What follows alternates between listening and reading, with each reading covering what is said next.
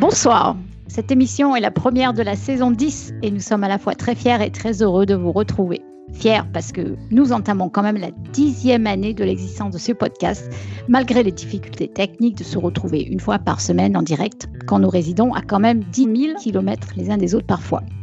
Fiers parce que même si parfois nous faisons des erreurs, si parfois nos émissions ne sont pas aussi carrées que nous le voudrions, eh bien, nous sommes toujours là pour continuer et essayer d'aller plus loin. Fier parce que vous, auditeurs, vous êtes là aussi et que vous justifiez par votre simple écoute l'existence de ce podcast. Fier enfin parce que notre seul bénéfice, c'est le bonheur de partager les sciences avec vous. Et dix saisons plus tard, c'est toujours notre joie. Vous êtes sur Podcast Science, émission 382 pour certains, 382 pour d'autres. Nous sommes le 11 septembre de l'an 2019, premier épisode de notre saison 10. Merci de nous écouter et bienvenue.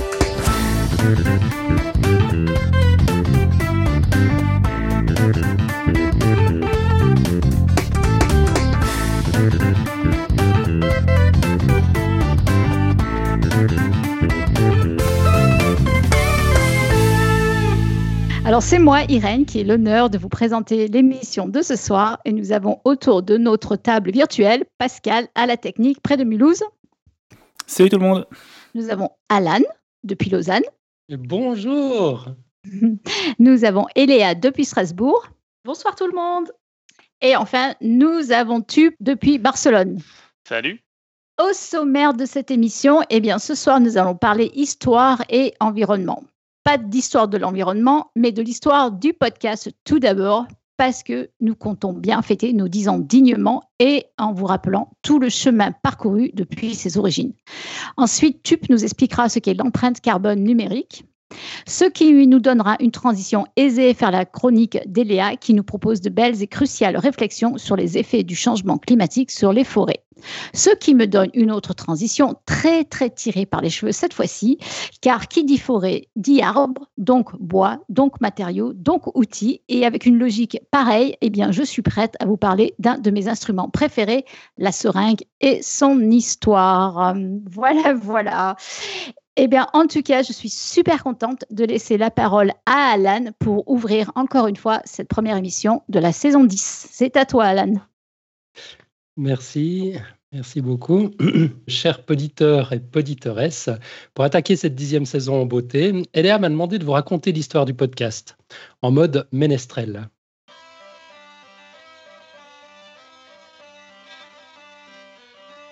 Tout commença par une matinée embrumée où ne manquait à la sérénité des pittoresques chaumières que les voix enjouées d'un amène bataillon épris de camaraderie et d'érudition, toujours enclin à les disséminer. Comment tu fais ça? En fait, en fait c'est beaucoup plus prosaïque que ça. Donc, celles et ceux qui suivent le podcast depuis ses débuts connaissent déjà l'histoire. Mais ça fait pas de mal de la rappeler un petit peu de temps en temps. Fin des années 90, début 2000, j'ai entendu un truc dingue à la radio suisse romande. Le pourcentage d'Américains croyant en une, interprétation littérale de la Bible pour expliquer l'origine de l'univers et de la vie dépassait désormais les 40%. C'était une nouvelle comme une autre, j'aurais pu passer complètement à côté, mais allez savoir pourquoi la question m'a obsédé. Comment pouvait-on croire au récit naïf de la Genèse plutôt qu'au Big Bang et à l'évolution? Mais d'ailleurs, à la réflexion, pourquoi croyais-je moi-même au Big Bang et à l'évolution alors que j'étais bien, incapable, bien incapable de les comprendre et encore moins de les expliquer? D'ailleurs, s'agissait-il d'opposer une croyance à une autre croyance ou la nature même de la science se situait-elle dans un autre registre? Et pourquoi étais-je incapable de l'expliquer? Le fait d'avoir séché des cours de science à l'école n'avait probablement pas aidé. Alors, je me suis renseigné. Pendant dix ans, j'ai lu tout ce qui me tombait sous la main comme ouvrage de sciences populaires. Et petit à petit, j'ai commencé à comprendre un petit peu mieux comment fonctionne la démarche scientifique. Et je n'en étais que plus fasciné encore. En plus de mes lectures, j'écoutais aussi des émissions de, radio de sciences populaires en replay, notamment The Naked Scientist sur la BBC et Dr. Carl sur ABC, la BBC australienne. Et en 2009, j'ai découvert mon premier podcast amateur, NipTech. Moi qui écoutais beaucoup de radios très produites, bien finies, j'avoue que j'ai été un peu décontenancé par le côté un peu brouillon et pas très bien alléché du podcast. Mais je suis rapidement devenu complètement accro. Et c'est dans ces eaux-là aussi que j'ai découvert Jean-Michel Abrassard et son scepticisme scientifique. Le son était épouvantable mais les contenus super intéressants. Et j'ai commencé à me dire que je pourrais peut-être me lancer moi aussi. J'avais appris tellement de choses dans ma quête en autodidacte que je commençais à ressentir une envie irrépressible de partager tout cela d'une manière ou d'une autre, et le média podcast se présentait comme le choix naturel à l'époque. Par contre, j'étais super timide, pas charismatique pour de rond, et on ne peut pas dire que j'irradiais la confiance en moi. Si je m'étais lancé tout seul, le podcast aurait été barbant. Je voulais faire un truc à deux, au moins à deux, comme Niptech histoire que les dialogues et les échanges cassent un peu la monotonie et que ce soit plus sympa. Alors, il restait plus qu'à trouver un ou une partenaire. En vrai maverick, je ne connaissais aucun scientifique ni aucun vulgarisateur. Et la peine que j'éprouvais à engager la conversation avec des inconnus ne facilitait pas les choses. À l'époque, en plus de la radio en catch-up et des podcasts, je lisais beaucoup de blogs via un outil extraordinaire que je ne pardonnerai jamais à Google d'avoir tué quelques années plus tard. Google Reader. Cet agrégateur de flux RSS permettait non seulement de suivre les sources intéressantes, mais aussi les recommandations d'autres utilisateurs aux affinités similaires. Mes recommandations de lecture portaient évidemment sur des blogs de sciences anglophones. Je n'avais pas encore découvert le Café des Sciences à l'époque, et j'ai vite repéré un autre utilisateur qui, lui, partageait beaucoup d'articles de cosmologie et de physique quantique, souvent de sources hispanophones, Mathieu Favé. Un gars du coin dont j'avais déjà vu le nom une ou deux fois dans d'autres contextes, des conférences et, autres événements pour les professionnels du web. Le dimanche 31 janvier 2010, je prends mon courage à deux mains, je déniche l'adresse mail de Mathieu, je lui écris pour parler de mon projet. Je découvre qu'en fait il vit à Barcelone, mais qu'il aime bien l'idée, mais qu'il n'a pas le temps. Mais qu'il sera en Suisse dans quelques semaines et qu'on pourra toujours manger ensemble pour faire connaissance.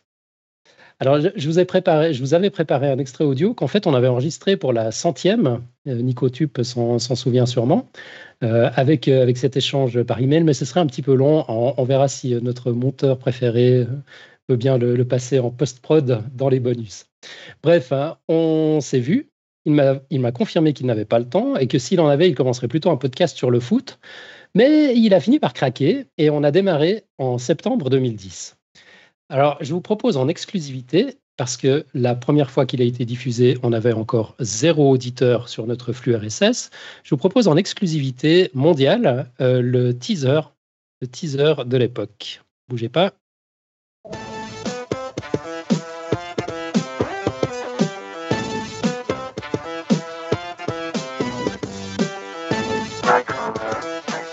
Le générique était déjà beaucoup trop long pour un teaser, mais c'est pas grave, personne ne l'a entendu. Podcast Science, c'est votre nouveau rendez-vous sans prise de tête, rendez-vous avec la science et avec Mathieu et Alan.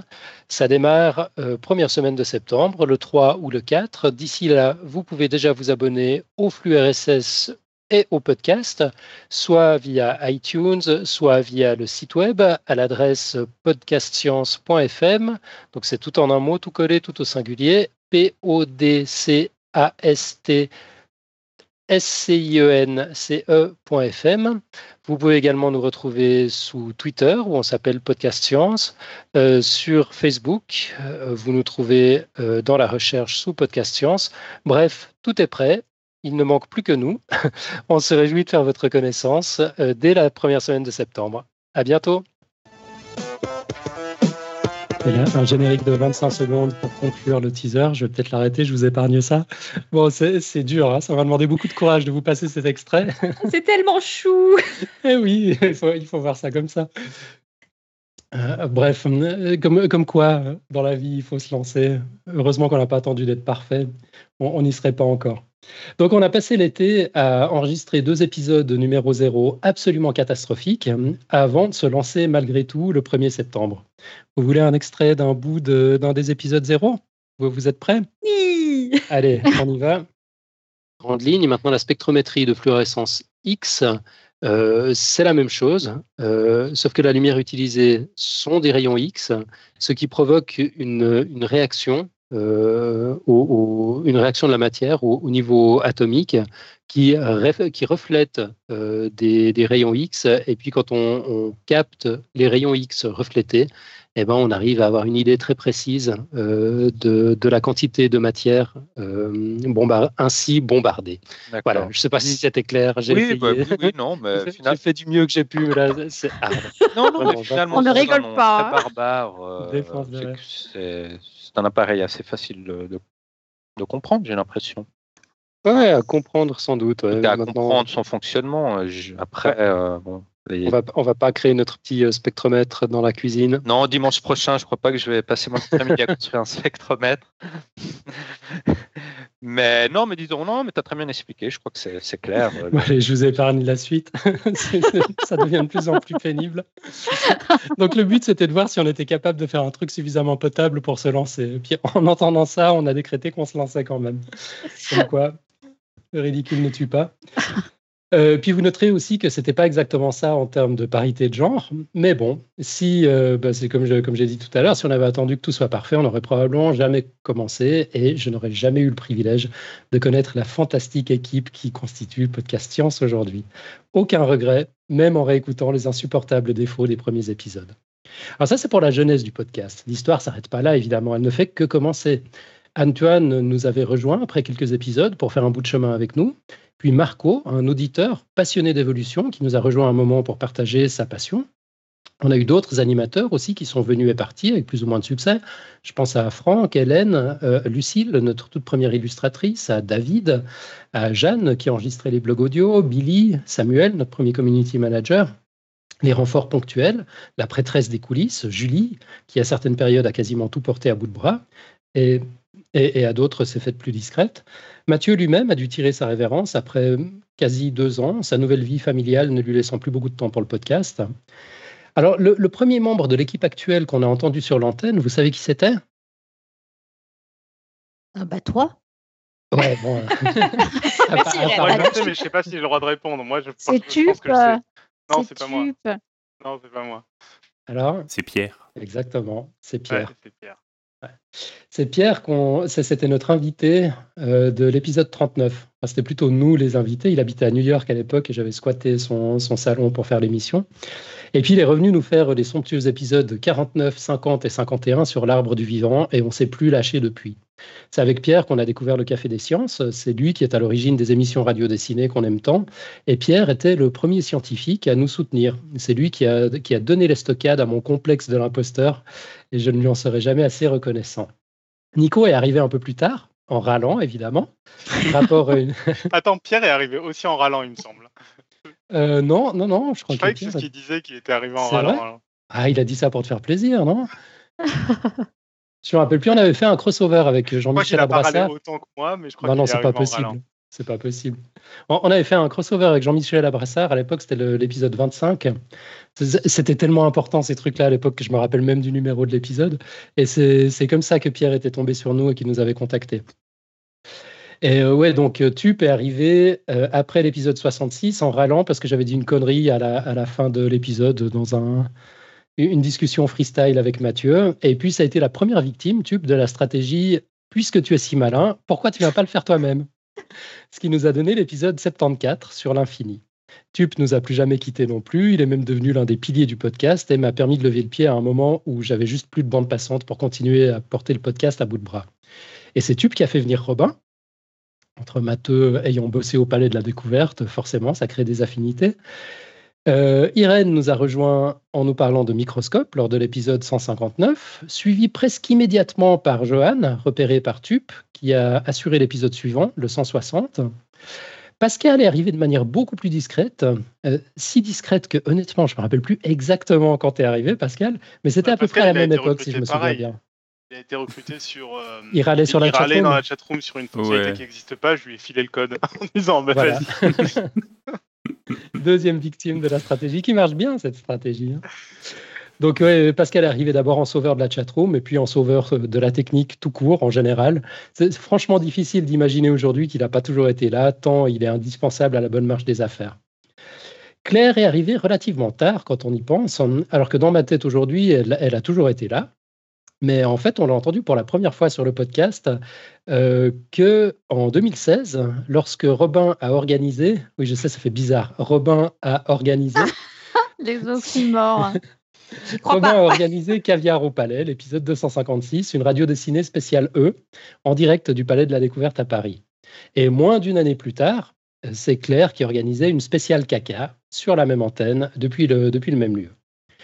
Avec Eléa, on se croisait depuis l'épisode 238 euh, avec Pint of Science, quand Elodie a rejoint la baraque sans jamais vraiment s'y arrêter. Mais euh, ce n'est que depuis la radio dessinée 313 sur la bière à Bruxelles qu'Eléa est le podcast C'est une histoire d'amour. On ne se quitte plus. Et là non plus, franchement, difficile d'imaginer aujourd'hui qu'Eléa n'a pas fait partie de la bande depuis, depuis le début. Et avec l'arrivée d'Alexa cette année, alors non seulement la parité est atteinte, Bravo Irène. Mais en plus, on a une spécialiste des chauves-souris, ce qui manquait pour atteindre la consécration. Ah pour, cette petite chronique que j'essaye de, garder courte malgré tout, j'aurais pu raconter l'histoire du podcast sous plein d'angles différents, la diversité des sujets abordés par exemple, les erreurs de jeunesse, on aurait pu passer par l'évolution du format, les invités, les lives, l'écosystème formidable que constituent les auditeurs et les autres acteurs de la vulgarisation. On aurait pu parler des mariages, des morts, des naissances. En bientôt dix ans, la relève est largement assurée. Bref, ce ne sont pas les sujets qui manquent, mais le sujet qui me tient le plus à cœur, moi, évidemment, c'est l'équipe, ces humains merveilleux qui arrivent à s'organiser pour sortir chaque semaine un épisode, même quand ils ne sont pas d'accord entre eux, même quand ils sont fatigués ou en manque d'inspiration. Le podcast continue d'exister semaine après semaine, porté par une équipe extraordinaire et une formule magique, partager la science dans la joie. Alors la formule évolue sans cesse, l'équipe se remet beaucoup en question. L'équipe est désormais composée en majorité de vrais scientifiques, mais elle n'est pas devenue inaccessible ou intimidante pour autant. Moi, j'adore entendre les mathématiciens réfléchir sur ce que racontent les biologistes, ou ces derniers, les biologistes, reformuler à leur sauce ce que racontent les physiciens. Le podcast démontre démontre ainsi euh, semaine après semaine que si on est curieux et intelligent, on peut s'intéresser à tout, qu'on ait ou non une formation dans le domaine. Quand j'ai dit tout à l'heure que l'histoire ne faisait que commencer, c'est ce que je crois vraiment. Même si le podcast devait s'arrêter aujourd'hui, ce qui heureusement n'est pas du tout le cas, on a même un nouveau générique, on resigne pour au moins dix ans, bah, il aura impacté de nombreux destins nous avons donné ou redonné le goût de la science et de la recherche à des jeunes qui ont trouvé leur, vocation grâce à cela. On, a eu pas mal de témoignages hein, de, gens qui nous ont dit, OK, j'ai choisi une voie scientifique euh, grâce à vous. la science est impactée pour au moins une génération, même si on devait s'arrêter maintenant. Et de plus, avec ces épisodes joyeusement disséminés sur le grand Internet mondial, le podcast est devenu aussi résilient que la blockchain. Il se trouvera toujours un téléphone ou un disque dur pour héberger l'une ou l'autre de nos histoires pour les décennies à venir.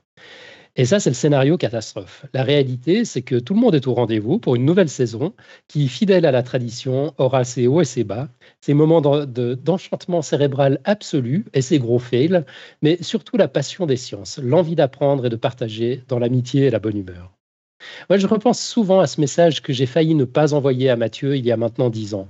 J'imagine qu'un univers parallèle s'est créé à ce moment-là dans lequel Podcast Science n'existerait pas. Un univers triste dans lequel cette extraordinaire équipe n'aurait jamais pu se connaître, où les auditeurs écouteraient autre chose. Et je suis sacrément content d'avoir pris le risque de m'évader de cette insidieuse prison qu'on appelle zone de confort en cliquant sur Send ce jour-là. Pour conclure cette petite chronique et souhaiter longue vie à Podcast Science, je n'aurai qu'un mot. Merci. Merci à sa fabuleuse équipe, présente et future. Merci à ses auditeurs et merci à toutes les personnes qui, d'une manière ou d'une autre, soutiennent ce projet extraordinaire. Waouh oh, Tu vas me faire oh, pleurer, Alain Moi aussi J'ai pas mis la musique du Roi Lion cette fois. Je, crois que on se détend. Moi, je suis toute émue maintenant. Je sais plus quoi dire. Merci. T'as un conducteur, c'est pas grave. Mais ouais, mais non, mais quand même. On est vachement ému. Merci Alan. Mais merci, à, toi. Bah, c'est surtout toi qui as créé le podcast. Et ce qu'il en résulte, c'est bien grâce à toi. Hein. Ça, ah euh, ça, reflète, complètement ton image. Peut-être pas tout le bordel, mais tout le reste, oui. J'avais pas la moindre idée de ce que je faisais. Bah écoute, franchement, le résultat. Mais je suis vraiment content de l'avoir fait. Bravo, bravo. On est super fiers euh, d'être tes descendants, en fait. Oh. ah ouais, complètement. Ça, bon, écoute, merci. Je, la transition est très difficile à faire maintenant. Euh, c'est très émouvant. Allez, pleurons tous un bon coup, arrêtons l'épisode. non, mais c'est vrai que ce podcast, pour, je crois que pour chacun d'entre nous, c'est quelque chose de très très important dans notre vie. Et mm, ouais, c'est vraiment un, bonheur pas possible. Et là, on va passer à ta chronique. Alors, du coup, hein, sans transition. Bah, d'accord. ça marche. Alors, euh, bah, pour cette rentrée, euh, je voulais faire une chronique un peu expérimentale. J'ai eu un gros débat cet été euh, sur Podcast Science pour savoir si oui ou non on avait le droit de parler d'actualité scientifique. Et le, débat s'était plutôt, plutôt orienté sur le fait de, dire que non, on n'allait pas faire de l'actualité puisque on n'avait pas suffisamment de recul, etc. mais j'ai quand même voulu, voulu faire une petite chronique qui parlait d'un peu d'actualité de, de, cet été. Et donc, euh, bah voilà, vous, vous, me direz vos réflexions, euh, n'hésitez pas à m'interrompre. Euh, je me lance. Donc, je vais parler un peu du, climat. Alors, on sait que c'est la promesse préférée des annonceurs, des publicitaires et des tours opérateurs en tout genre, qui nous disent que l'été sera chaud. Et on peut dire que cette année, effectivement, l'été a été très, très, très chaud. On a vu fleurir les articles sur euh, les décès liés à la chaleur en Inde, des départs de conflits liés à l'accès à l'eau, l'assèchement de plusieurs cours d'eau, euh, des sécheresses sans précédent et sans compter euh, tous les incendies. C'est gay, on va pleurer, mais pour d'autres raisons dans cette chronique. cet été, on a atteint la température la plus haute jamais enregistrée en France, 45,9 degrés, le vendredi 28 juin à 16h20 dans la ville de Galargues-le-Montieux, dans le département du Gard. Dans plusieurs autres départements, les températures ont dépassé 44 degrés et Paris a même atteint le record de 42,6 degrés. Et ça, c'est juste pour les températures enregistrées dans des endroits où il y a des thermomètres. Bon, les scientifiques, les rapports officiels, toutes les observations euh, sont, sont, formelles. Les moyennes de température sont effectivement en hausse et ça ne va pas descendre de sitôt. Et alors, vous allez me dire, achetons des ventilateurs, euh, mettons la tête dans le congélateur, installons la clim, euh, achetons des piscines, pourquoi pas, et on sera très bien. Le seul problème, c'est que ces aléas climatiques ont certes des conséquences sanitaires sur les gens les plus fragiles, comme les enfants en bas âge, les personnes malades, les personnes âgées qui s'hydratent pas assez ou qui n'ont simplement pas accès à des points de fraîcheur. Euh, rappelons quand même que la canicule de 2003, euh, le nombre de décès a été comptabilisé à 19 490 personnes par l'INSERM, ce qui est énorme. Et euh, ces, canicules, elles ont aussi de graves conséquences sur, bien sûr, les écosystèmes et notamment les plantes. Alors, comme c'est pas du tout mon sujet préféré, euh, je voulais un peu parler de ça. Vous avez déjà remarqué que les plantes, elles n'ont pas vraiment la bougeotte et que du coup, ce sont des proies faciles pour les herbivores du monde entier et nous y compris. Surtout, elles ne peuvent pas se soustraire aux aléas de l'environnement alors vous me direz, euh, mais non, les plantes, euh, c'est formidable, ça s'adapte à tout. Regardez les cactus qui ont inventé des feuilles en épines pour résister à la sécheresse. Euh, regardez ces buissons en Sibérie qui adoptent une petite taille et une structure très très dense pour éviter les affres du vent et de la neige. Il y a certaines plantes même qui élèvent leur concentration interne en sel, voire leur température pour ne pas geler. Donc on se dit, oui, les plantes survivront à tout, c'est évident. Le problème, c'est que euh, ces adaptations-là, qui d'habitude surviennent en plusieurs milliers d'années, euh, après, euh, normalement, après quelques dizaines, quelques centaines, voire quelques milliers de générations de plantes, là, elles ne peuvent pas se produire si le changement est rapide et violent. Du coup, si, vous avez une plante exposée à ces changements, il n'y a, que leur descendance, en théorie, transportée ailleurs sur le globe, qui aurait des chances de survie pour faire euh, de nouvelles graines, qui, avec un peu de chance, auront une adaptation qui leur permettra de changer la donne face à leur nouvelle situation. Comme la probabilité de développer une solution immédiate au problème est très faible en une seule fois, eh bien, certaines espèces sont tout simplement vraisemblablement menacées d'extinction. Euh, donc, comme les coïncidences font, bien les choses, ce matin, on a reçu un message sur euh, la page Facebook de Podcast Science avec le lien vers le dernier épisode du, podcast du professeur Buskill, je ne sais pas si vous connaissez, sur euh, l'histoire de l'étude du réchauffement climatique. Et euh, c'est un épisode super intéressant dont je vous renverrai le lien sur les notes d'émission, qui explique que les premières preuves collectives du réchauffement planétaire, ça date de la moitié du 19e siècle et non de la génération hippie dans les années 60-70, comme on s'imagine que c'est le cas. Donc je me dis que si en à peu près deux siècles, on n'a pas réussi à prêter attention aux scientifiques euh, sur ces questions-là, ça m'étonnerait qu'on trouve une solution immédiate dans les prochaines décennies. Et d'ailleurs, euh, les, conséquences se voient déjà. Euh, dans les Vosges cette année, les, versants ne sont plus verts de sapins, mais plutôt orangés de sapins desséchés par la canicule de juin. Il y a beaucoup de sapins qui sont morts et déjà euh, une vague d'inquiétude a filtré dans les journaux sous forme de la question brûlante y aura-t-il des sapins à Noël? Oui, parce que chacun a ses sujets de préoccupation. Alors, des titres un peu borderline, il y en a eu plein cet été dans la presse. Euh, on peut prendre en exemple le cas de ces deux articles sur le Sika. Vous savez, le Sika, c'est cette grosse plante qui n'est ni fougère ni palmier, mais qui ressemble un peu aux deux. Euh, les gros titres euh, cet été, c'était Une plante réapparaît après 60 millions d'années à cause du réchauffement climatique. Ou encore le réchauffement climatique fait renaître une plante après 60 millions d'années au Royaume-Uni. Ou encore un peu plus précis, le réchauffement climatique ravive une plante qui ne s'était pas reproduite depuis 60 millions d'années. Donc tout ça, ça, fait... Euh, pose question. Euh, qu'est-ce que fait le réchauffement climatique euh, On a l'impression que le Sika, qui a complètement disparu de la surface de la Terre, le réchauffement climatique l'a subitement ressuscité par magie. Et euh, ça a l'air vachement cool. Alors, euh, deux nuances à ça. Euh, en réalité, le Sika revoluta, qui est le nom de cette plante, qu'on appelle aussi Sika du Japon ou Sagu du Japon, bien qu'il soit apparu il y a 260 millions d'années et qu'il a colonisé la planète, il n'a jamais vraiment disparu. En fait, il s'est juste petit à petit cantonné dans des régions chaudes après la dernière ère glaciaire, jusqu'à n'être présent à l'état naturel que dans certaines îles du Japon et sur la côte est chinoise. Par contre, quand on l'a redécouvert, et je dis bien redécouvert, puisqu'il y a des gens qui le connaissaient déjà, en 1782 par un botaniste suédois en Europe, il a immédiatement fait fureur dans tous les jardins botaniques du monde et il est devenu une plante ornementale assez prisée, euh, jusque dans le moindre truffaut près de chez vous. Euh, la nouveauté, c'est que effectivement, un groupe d'Anglais euh, qui a planté ses cicadas en extérieur il y a 20 ans sur l'île de Wright en, Angleterre constate désormais que les plantes non seulement survivent à l'hiver en extérieur, ça veut dire qu'il ne fait plus trop froid pour que, pour que les plantes meurent, mais en plus, ils parviennent à fleurir. Alors c'est une plante dont les sexes sont divisés et apparemment c'est compliqué d'avoir et des cônes mâles et des cônes femelles en même temps. Et euh, là c'était le cas cet été en, Angleterre pour la première fois et donc on peut commencer à envisager une reproduction sauvage de cette plante euh, aux latitudes de l'Angleterre, ce qui ne s'était effectivement pas produit depuis 60 millions d'années euh, si, si on le voit sous cet angle. Mais qu'on s'entende, cette plante-là, elle n'est pas arrivée toute seule du Japon vers cette fameuse île de Wright et elle n'y serait sans doute pas parvenue en aussi peu de temps sans notre intervention euh, initiale. Euh, le botaniste qui s'est dit Oh là là, que cette plante est jolie si je la ramenais à la maison. Voilà. Donc pour euh, d'autres espèces, si on leur laisse le temps, leur répartition géographique peut changer d'elle-même. les plantes qui sont dans de mauvaises conditions, en général, vont mourir ou changer de forme, diminuer en taille peut-être, pendant que leur progéniture, elle, va coloniser de nouveaux milieux euh, qui deviennent vivables avec euh, le réchauffement. Et petit à petit, comme ça, les espèces vont se délocaliser euh, dans une zone qui leur convient mieux. Du coup, dans une vingtaine d'années, on peut envisager que le nord de la France sera probablement propice à la culture d'espèces méditerranéennes, et, alors que le sud se sera peut-être transformé en une espèce de pseudo-vallée de la mort dans laquelle il y aura des cactus. On ne sait pas.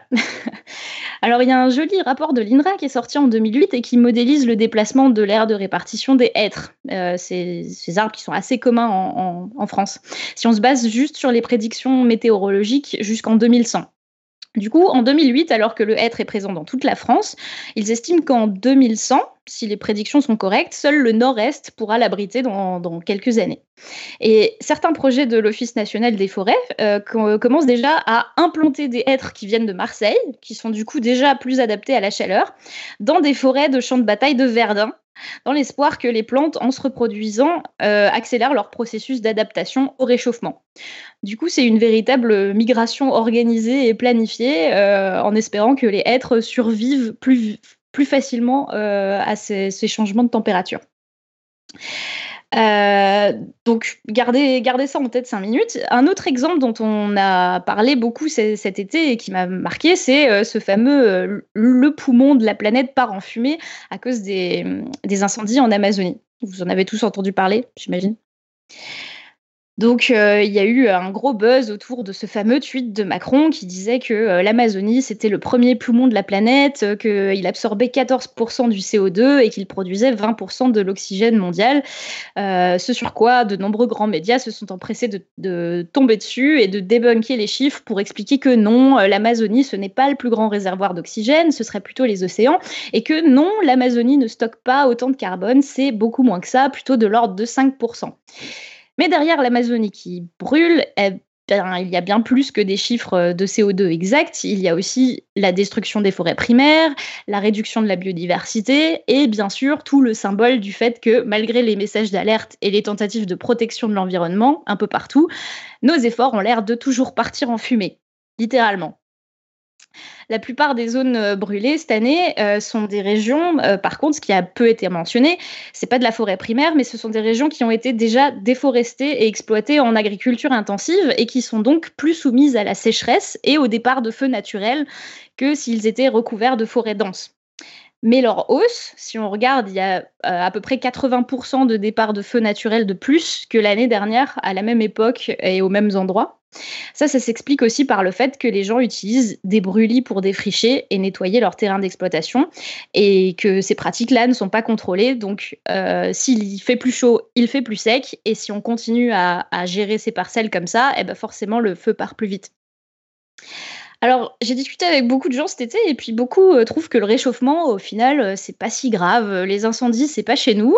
Euh, les forêts, ça repousse. Et puis, de toute façon, quel mal y a-t-il si ça nous permet de nous faire bronzer toute l'année, les doigts de pied en éventail et de manger des papayes fraîches à Strasbourg dans 20 ans? Eh bien, j'ai envie de, leur répondre que déjà, dites-vous que dans les plantes les plus sensibles aux variations de température, il y a aussi, pour ne citer qu'un seul exemple, le café, par exemple, la drogue préférée de pas mal d'entre nous. Euh, la littérature scientifique à ce sujet euh, alerte déjà qu'il y a une variation dans les rendements des productions existantes et d'ici 2080, il prévoit une réduction de 40 à 90% des rendements de café. Et comme on ne déplace pas une exploitation de café en 10 secondes d'une année sur l'autre, euh, ces mêmes rendements vont chuter. Le café va peut-être redevenir un jour une denrée très rare et très chère. Et n'oublions pas de penser à toutes les personnes qui produisent ce café et qui en dépendent pour subsister. Euh, c'est une, une, population de gens qui est estimée à quand même 100 millions de personnes, ce qui est plus que la population française. Donc, oui, avoir le climat du Sud en plein Nord, ça aura un prix et je ne suis pas tout à fait sûre que l'on soit encore en mesure de, le calculer et ni d'avoir envie de le payer au final. Alors, pourquoi je vous parle de ça euh, Sur tous ces exemples, on a un constat assez marquant que euh, le réchauffement climatique change la donne, certes, que ce soit sur euh, l'aire de répartition des plantes ou sur les départs de feu. Mais dans les deux cas, c'est l'intervention de l'homme initial à un moment de l'histoire qui a accéléré ou aggravé le processus.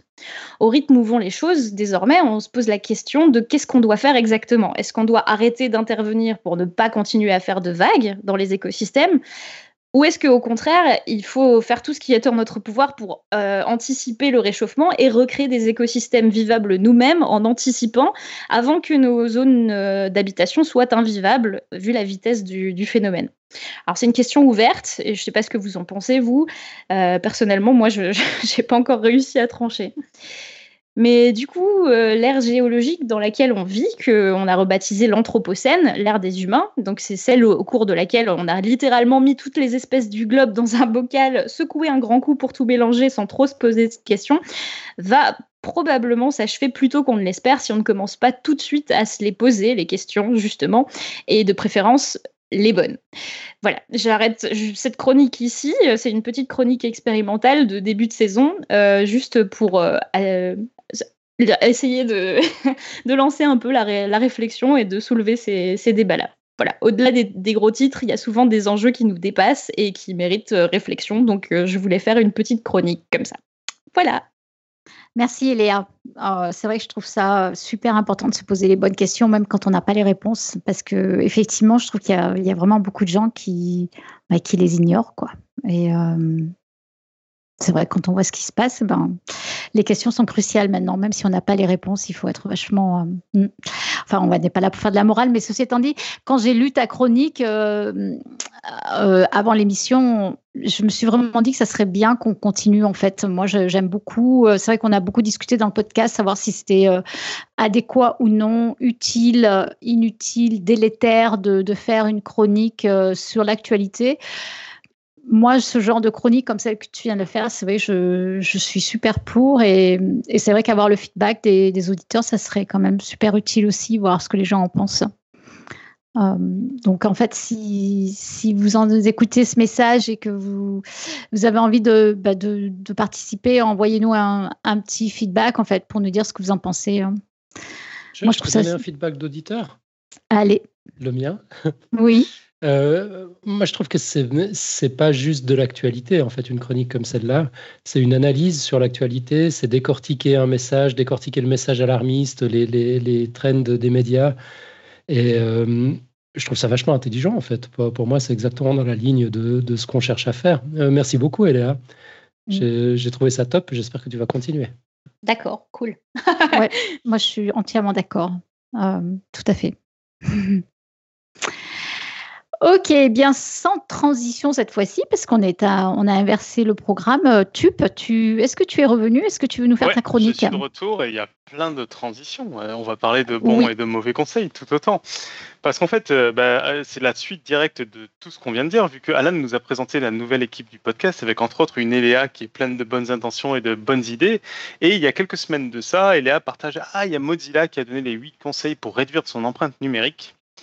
Euh, ce serait vachement bien d'en parler dans le podcast. Ce qui est une vachement bonne idée, parce qu'on a tous envie d'essayer justement de faire quelque chose pour ce réchauffement climatique où on a l'impression qu'on ne peut pas faire grand-chose.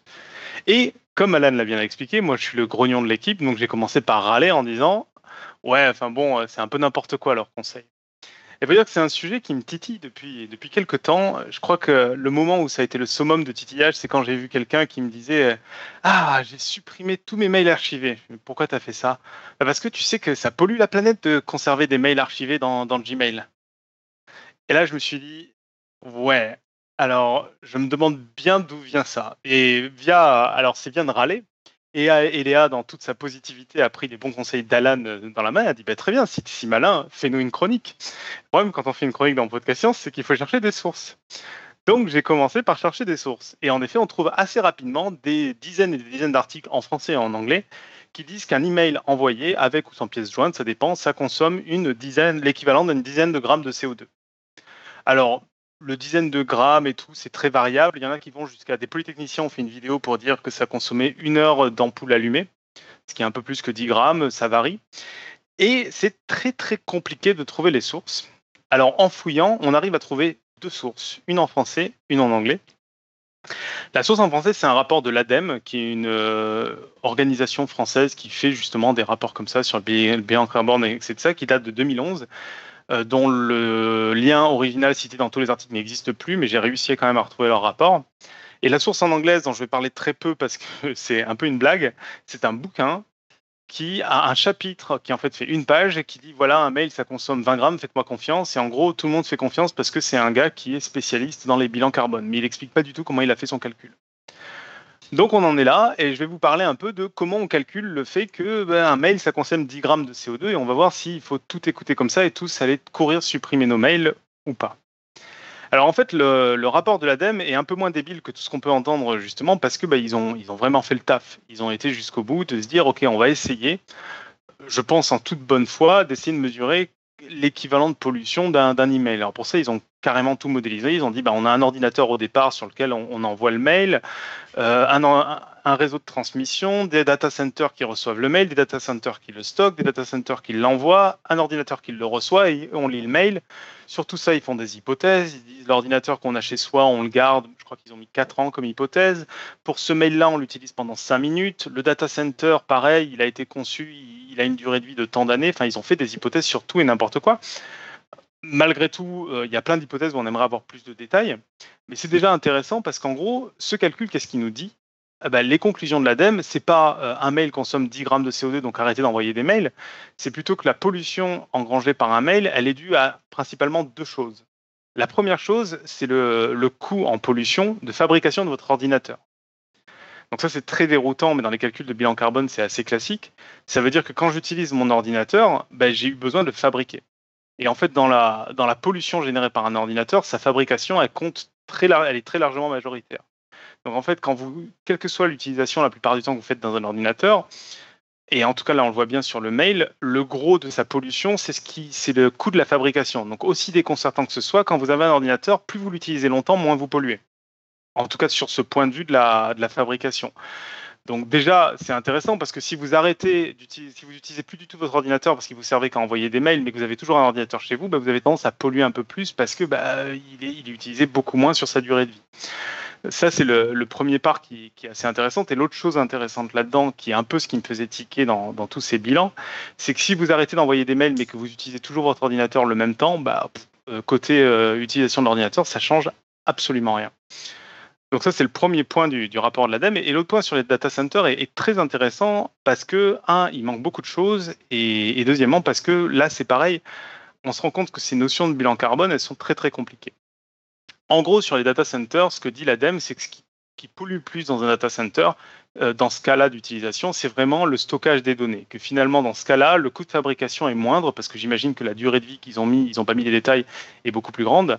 Et c'est vraiment le fait de garder les données sur le long terme qui, coûte. Euh, donc là, on se dit, bon, bah, le truc de dire je vais aller supprimer tous mes mails Gmail pour, pour arrêter la pollution, c'est pas mal. Sauf que quand on parle d'un bilan carbone et de sauver la planète, on parle de ne plus émettre de CO2 ou de, gaz à effet de serre. Et le problème, c'est que depuis 2011, il y a pas mal de choses qui ont changé, en particulier tous les très gros acteurs qui ont des data centers, les Google, les Amazon, les Apple, etc. Qu'est-ce qu'ils font? De plus en plus, ils essaient d'avoir justement une empreinte verte pour pouvoir communiquer dessus. Hein. C'est pas juste parce que c'est des, des altruistes, mais du coup, de plus en plus, je crois que Amazon a annoncé que c'était 50% de ses data centers qui étaient produits avec de l'énergie verte, c'est-à-dire de l'énergie qui ne produit pas de carbone. Alors, en dehors de sa fabrication, je n'ai pas fait un bilan carbone complet. Mais ce qui est très compliqué là, c'est que ce mail-là, est-ce qu'il vaut mieux qu'il soit stocké euh, chez Google ou qu'il soit stocké sur votre ordinateur ou dans un disque dur? Ben, En fait, c'est très compliqué. Et moi-même, je n'ai pas la réponse. L'autre truc intéressant sur le rapport de l'ADEME, c'est que les data centers, ils ont a priori des disques durs. On en discutait rapidement avec Pascal avant, avant cette chronique, euh, il y a quelques jours. Un disque dur, c'est quelque chose qui casse très régulièrement, dont on en rachète. Ils n'en parlent pas du tout dans le rapport de l'ADEME. Je suis un peu étonné qu'ils ne parlent pas du coût de, euh, bah, de fonctionnement en fait, des data centers, qui est pas c'est peut-être ce qu'ils ont inclus dans le coût de stockage. Donc en fait, réduire son empreinte euh, écologique numérique, c'est assez compliqué. Et ce qui est marrant sur ces bonnes formules à dire je vais arrêter d'envoyer des mails qui sont un peu l'équivalent numérique de j'arrête de couper l'eau quand je me brosse les dents, enfin je coupe l'eau quand je me brosse les dents, c'est un peu trop simpliste pour être vrai. Et ça vaut vraiment pas le coup de répéter bêtement des trucs qui viennent de rapports d'il y a une dizaine d'années sans trop aller, euh, fouiller euh, ce, qui, ce qui se dit dedans, même si c'est des formules assez sympas, du genre un email avec une pièce jointe d'un méga, c'est l'équivalent de 25 minutes d'ampoule allumée. Bon, la conclusion de ça, euh, de cette chronique assez courte, c'est un peu la, le, penchant, en fait de la conclusion que tu as faite, Eléa, sur ta chronique, c'est que bah, on a tous envie de faire des choses et ça vaut le coup de, de, faire des choses utiles et donc de se poser un peu les questions que des formulations toutes bêtes, un peu, un peu bébêtes mais un peu rapides, qui nous donnent bonne conscience, vont pas forcément aider grand chose.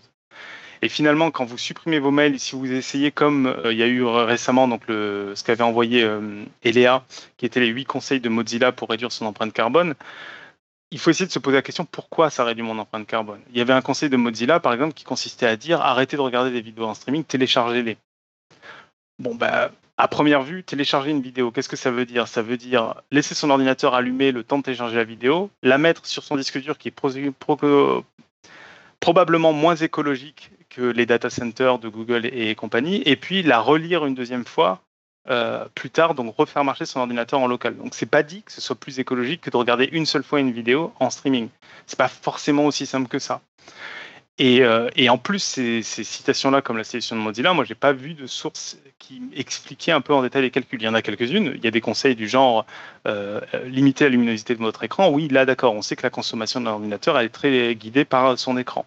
Mais il y a d'autres conseils qui sont vachement plus vaporeux et qui souvent, étonnamment, et là, dans le cas de Mozilla, c'était caricatural, sont beaucoup plus liés à des idéologies qu'à la réduction de, l'empreinte carbone. Dans le cas de Mozilla, c'était des histoires de, de, de vie privée. en fait, il y avait plein de conseils, ça tombe bien, il collait bien avec garder sa vie privée. Donc voilà, sauvons la planète, mais essayons de faire des choses utiles, comme disait Irène, et pas, euh, le, premier truc qui saute aux yeux, aller supprimer nos emails dans nos, boîtes archivées. Si tant ça peut servir à quelque chose. Tout ce que je dis, c'est qu'a priori, j'ai aucune preuve que ça serve à quelque chose. A Léa qui veut poser une question. Ouais. En fait, je sais pas si tu as eu euh, cette version-là, mais il y a une version des... avec 7 conseils et une version avec 8 conseils. Et le huitième conseil, c'est ennuyez-vous. Genre, n'utilisez pas vos ordinateurs. arrêtez, arrêtez de consommer. non, mais ça, en fait, c'est peut-être le conseil qui est le que tu entends le plus. C'est que clairement, euh, on, peut se mentir autant qu'on veut. Le côté de vouloir consommer toujours plus, ça c'est quelque chose où on sait que ça pollue. Donc le côté ennuyez-vous, tu peux le comprendre. Après, c'est sûr que euh, si de toute façon, avant de t'ennuyer, tu as acheté déjà tous les produits, ils sont chez toi, donc euh, dans les faits, au niveau pollution, tu vas pas changer grand-chose. quoi. Mais bon, le, propos de base, c'est que c'est très compliqué sur ces sujets numériques-là et que les formules simples du genre supprimer un email, ça, ça aura du mal à solutionner le, problème. Un cas de l'email qui était intéressant, mais je n'ai pas trouvé les sources, et, elles, sont, beaucoup citées, c'est les spams. Mais là, les spams, nous, on ne peut pas faire grand-chose. C'est qu'a priori, le spam, ça représenterait énormément d'emails, et là, comme il y a du volume, on peut déjà avoir des estimations de, masse euh, d'énergie que ça peut représenter, qui sont sans doute très vagues, mais qui ne sont pas le poids d'un email, qui sont le poids du spam en général, qui représente euh, un certain pourcentage de tous les emails euh, envoyés. Mais ça, j'ai pas trouvé les sources sur Internet. Mais c'est intéressant qu'il n'y ait, pas, ait pas de source comme ça, euh, d'après ce que tu dis, c'est super limité. Donc, euh. bah, le truc de la dame est assez complet. Je pense que c'est un bilan carbone classique. Sauf que c'est. Alors, c'est peut-être parce que c'est la de 2011, mais moi, je trouve que je ne vois pas les détails des calculs. Quoi. Je suis un scientifique. Ah les détails des calculs, c'est plus un rapport euh, industriel, entre guillemets. Et le plus flagrant, le, choquant, c'est le bouquin américain où là, il n'y a rien. C'est vraiment, les gars, faites-moi confiance. quoi. Mais dans ce rapport de l'ADEME, eux-mêmes ne citent pas de source. En fait, euh, si, si tu veux aller toi vérifier ce qu'ils racontent. De toute façon, euh, je, vous le partagerai là dans les notes de, l'émission. Euh, mais non, non, je pense que c'est eux qui ont fait les calculs en fait. Oui, mais c'est tellement difficile d'estimer tous les paramètres que, que tu Oui, mais ils l'ont fait. Ils pourraient, te, mettre un lien mm. quelque part vers tous les calculs si tu avais envie d'être un taré et de tout vérifier. Là, le truc, c'est que tu n'as aucun moyen de vérifier d'où viennent leurs trucs. Surtout quand tu as un rapport, le problème, là, c'est que tu as un truc qui est cité qui, a, qui date de 2011. Donc, tu aimerais actualiser au moins les, calculs. Bah oui, bah oui, carrément. Puis, puis les reprendre, que les gens puissent ensuite euh, broder dessus, euh, affiner, euh, vérifier, mm. etc. Hein. Ah, faut, peut-être préciser, faut peut-être préciser pour les gens qui ne connaissent pas du tout trop l'informatique, mais 2011, c'est un peu l'équivalent de, de, la préhistoire en informatique. Alors, l'email, c'est une technologie qui n'a pas non plus énormément évolué, mais un exemple tout con, c'est qu'ils parlent tous de mail avec pièce jointe. Je ne sais pas quand c'est que vous avez envoyé le dernier mail avec pièce jointe un peu grosse, volumineuse de votre côté, mais en fait, c'est plus possible. Maintenant, les mails avec pièce jointe, c'est des mails avec un lien qui pointe en général vers le service cloud du client mail que vous utilisez. C'est-à-dire, c'est un lien Dropbox, c'est un lien Google, c'est un lien quelque chose. Donc déjà, le bilan carbone de ça est très différent parce que tu n'es plus en train de stocker un seul fichier quelque part, tu es en train de l'avoir déjà synchronisé, donc potentiellement c'est partagé avec d'autres usages, éventuellement avec d'autres utilisateurs. Et, donc ce serait à remettre en cause une partie euh, de, de tout ça. quoi. Mm, mm. Et après, dans les trucs qui sont très compliqués en, informatique, c'est que euh, les grands les data centers, ils sont pas débiles. Donc en fait, ils peuvent avoir aussi des types de stockage qui consomment plus ou moins selon à quel point vous ouvrez vos messages. Donc il y a de grandes chances qu'un mail que vous n'avez pas ouvert depuis 10 ans, il soit stocké d'une manière qui coûte quasiment rien en énergie. Parce qu'il n'a pas été ouvert depuis 10 ans. Mm, mm. Donc euh, c'est très très compliqué de faire ces estimations. Alors, ça ne veut pas dire que c'est pas polluant, ça ne veut pas dire que l'activité numérique est pas polluante, mais c'est dire que des formules un peu simplistes comme ça, euh, ça vaut le coup d'être sceptique. Après, en fait, il me semble c'est surtout euh, le mode de calcul qui, qui est comment dire, on peut, on peut se poser des questions dessus, mais le, principe, comme tu dis, il est, il est, quand même valide de se dire que de toute façon, les ordi, ça, ça consomme de l'énergie, c'est presque évident en fait. Hein mais c'est surtout le, les, détails qui manquent. Hein. C'est pas, ouais, c'est pas, pas, pas, le mail en particulier, c'est d'avoir ouais, utilisé ton ordinateur. Ouais, ouais. Ok. Eh bien, euh, Eléa? Du coup, je les supprime ou je les supprime pas, mes mails? C'est toi qui lui avais dit ça? Non, non, non, c'est pas elle. Non, c'était Eléa, elle avait envoyé le, rapport en 8 truc. Mais le truc, c'est qu'on ne sait pas, c'est ça qui est, triste. Euh, moi, en fait, le truc, l'autre élément qui est très compliqué, c'est que d'accord, tu as supprimé tes mails de Gmail. Google, il les a supprimés Je sais pas. si Google, il les a pas supprimés, ça sert à rien au niveau de ton bilan carbone. Hein. Ben oui. Et, c'est un peu tout ça, en fait, le problème. C'est bon, bah ouais, je, je sais pas. Bon, bah, je vais supprimer ceux dont, dont j'ai plus besoin, comme ça. voilà. Et si tu renonces à un épisode d'une série sur Netflix en 4K, ça te fait combien d'emails? Alors, ça, c'est intéressant parce que moi, euh, au début, je voulais faire un, mais c'est très compliqué à faire. Je voulais faire des calculs, vous présenter un peu qu'est-ce qui se passe numériquement. Mais si une personne arrête de regarder une série de Netflix, je suis pas sûr que l'impact est si marquant que ça en fait, parce qu'il y a des effets de volume, il y a des effets de, d'ordinateurs qui démarrent automatiquement selon les besoins. Si on arrive à faire des effets de masse, de dire allez ce soir on regarde pas Netflix tous ensemble, toute la France, bon peut-être que là tu as des effets un peu plus marqués. Mais il y a des chances que toutes les séries soient pas équivalentes. Je pense que regarder sur Netflix le dernier épisode de Black Mirror qui vient de sortir la veille, ça coûte moins énergétiquement qu'aller regarder cette série que personne regarde sur Netflix, où du coup, il y a des chances qu'il y ait un ordinateur qui tourne pour une personne. Tu ah dis ça pour te donner bonne conscience.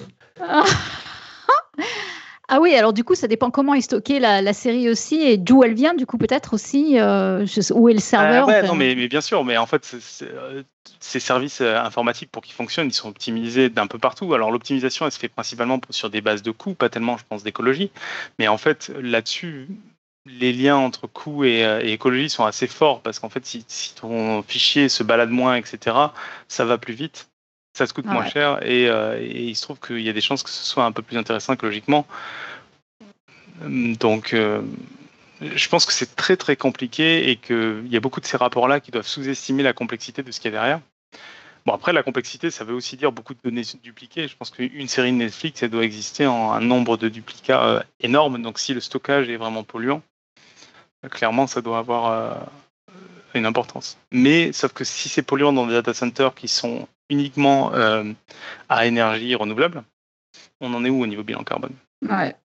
C'est, ça me fait penser, c'est, je trouve ça vachement grave parce que, au point de vue euh, écologie, environnement, état de la planète, j'ai l'impression qu'à l'échelle ben de, à notre échelle, à nous, petits consommateurs, on, peut faire des, petits gestes en fait. Hein. Mais, mais je vois pas euh, nos sociétés se priver d'ordinateurs, quoi. Autant on peut se dire euh, maintenant on va plus, euh, on va, on va, on va essayer d'utiliser que des produits recyclés, on va, on va réutiliser au maximum, on va plus, je sais pas moi, il y a plein de choses qu'on peut faire à notre échelle, mais je, je, vois pas le kidam arrêter d'utiliser un, ordinateur quoi. À notre échelle, ça, j'ai Alors, comme tu dis, après la décision, ça vient des grands joueurs. Euh, Google, Apple, etc. Et, j'ai l'impression que si eux ne veulent pas jouer, euh, enfin, comment on dit en français, ils veulent pas hum, s'y mettre, je, ne vois pas comment ce problème il va être résolu en plus, parce que nous aller effacer des emails, c'est même pas sûr que ça marche comme tu dis. Euh, mais que chacun arrête d'utiliser un ordinateur, ça me paraît, ça, me paraît pas possible. Qu'on peut conseiller aux gens d'arrêter d'écouter Podcast Science pour sauver la planète euh, ou pas non, je, crois qu'il y, avait un, conseil dans le rapport de l'ADEME, et, ça, c'est des. si tu veux du bon sens où on peut faire quelque chose, c'est changer ses appareils électroniques moins souvent. Ouais, ouais. Et ça, clairement, là, dans le rapport de l'ADEME, ils disent l'ordinateur euh, tous les 4 ans. Moi, je, sais que je suis largement en, dessous. Après, c'est aussi mon outil professionnel, mais c'est une, bonne excuse. Hein. Euh, en dessous, c'est-à-dire que tu le, tu, tu le changes plus souvent change plus souvent. Ah ouais, toi, ouais. ouais. Bah, après, c'est là où. Euh, mais, mais clairement, bah, tu le vois bien, si tu achètes un ordinateur au lieu de deux pendant 10 ans, bon, bah, ton empreinte de fabrication du truc et compagnie, elle est, elle est vachement réduite. Bien sûr. Oui, bien sûr. Et c'est pareil, le pire, c'est les téléphones portables. Ah ouais euh, bah, Je crois que tu as quand même pas mal de monde qui renouvelle leur téléphone portable tous les ans. Hein. Non, tous les ans? Ah oui? On va parler de mon Nokia 3310 que j'ai gardé pendant. Ouf, elle est là, tu compenses pour nous tous. Ah, moi, moi, je renouvelle quand il marche plus. Donc déjà. Quand la batterie euh, tient plus une journée. Ah ouais, putain, il faut qu'il fasse des batteries movibles. Non, c'est vrai que moi je suis vachement fière. Mes ordinateurs, ils ont tous les deux 10 ans et ils marchent vachement bien. C'est super. Hein. Enfin bon, bref. Non, mais c'est vrai que c'est, c'est, je trouve ça inquiétant effectivement parce que j'ai l'impression que là, la décision, elle nous, elle nous échappe beaucoup en fait. Même si effectivement on fait attention, on, s'achète moins de gadgets, on change moins nos ordi, etc. Je, et, ça rejoint un peu ces, ces problèmes d'écologie où euh, finalement les plus grosses décisions à prendre, elles viennent bien des politiques et, pas de nous en fait. Euh, nous, on peut recycler tant qu'on veut, euh, éviter d'utiliser certains produits, mais je crois qu'à l'échelle de la planète, tant que les politiciens s'y mettront pas je pense que ça ne fera pas grand-chose. Hein.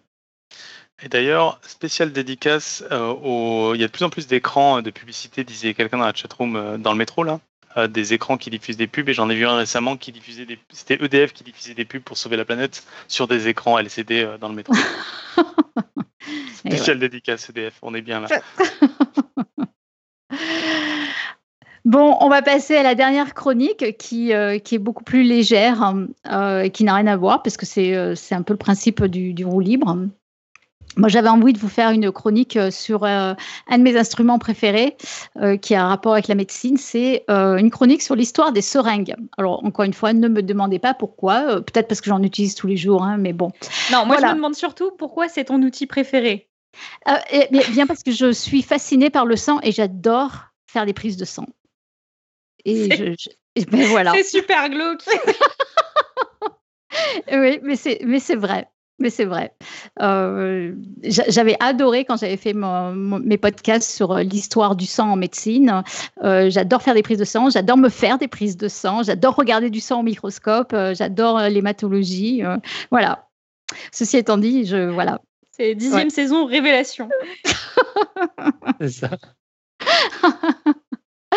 Donc voilà, seringue, instrument de terreur, parfois.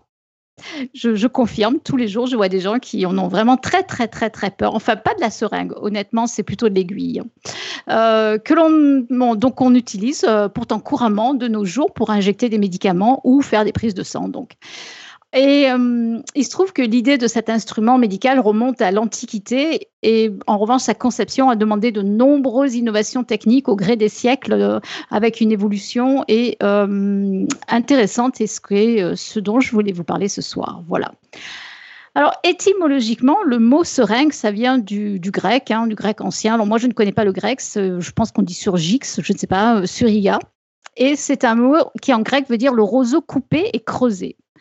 Euh, donc, on voit tout de suite la relation. Hein. Et euh, ce qui est intéressant, c'est que le mot est devenu syringa en latin, puis syringue ou seringue en vieux français. Et évidemment, vous vous en doutez tout de suite, ça a donné euh, ce nom au seringa. Donc cet arbre dont le bois vidé de sa moelle servait à faire des injections. Voilà d'où vient le mot seringa. Alors, on sait que depuis des, millénaires, euh, plusieurs millénaires avant notre ère, euh, il y avait beaucoup de lavements intestinaux, euh, vaginaux et auriculaires qui étaient pratiqués à l'aide donc d'instruments qui sont similaires à la seringue, c'est-à-dire des canules rudimentaires qui à l'époque étaient faites en, roseau ou en sureau. notons par, par exemple qu'aussi, il y a de nombreuses scènes de lavement qu'on peut trouver sur des poteries euh, mayas. Bon, là, c'est beaucoup plus tard. Hein. on parle d'une civilisation qui date de 200 à 900 après Jésus-Christ. Mais ce qui est intéressant, c'est que ces, scènes, ces, images semblent indiquer qu'il y avait déjà à l'époque euh, des lavements, intoxications qui étaient pratiqués. Je suis désolée. Ça, c'est Eléa qui me fait perdre ma concentration. Euh, bref.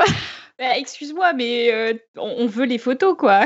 Moi, je veux voir ces scènes sur des poteries Maya, hein, désolé. bon, écoute, j'essaie d'en trouver. Donc, euh, il y avait des, images qui, euh, qui illustraient des lavements, intoxications qui étaient pratiqués lors de rituels chez les Mayas. Et donc, on trouve des scènes de vomissements qui suggèrent qu'il y avait des boissons alcooliques qui étaient peut-être administrées sous forme de lavement. Et d'ailleurs, on a démontré, moi ça me fait rire, mais bon, on a démontré expérimentalement depuis que l'induction ou l'exacerbation de l'ébriété après administration d'alcool par voie rectale euh, c'est possible, voilà.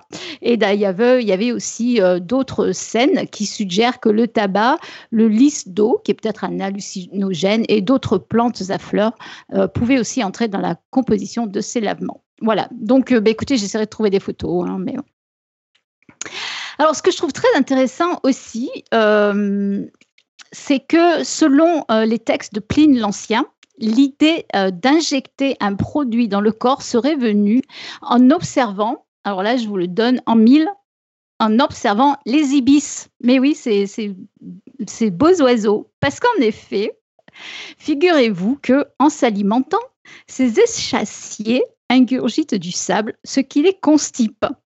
Et pour y remédier, eh bien, ces oiseaux, je vois Léa qui hoche sa tête.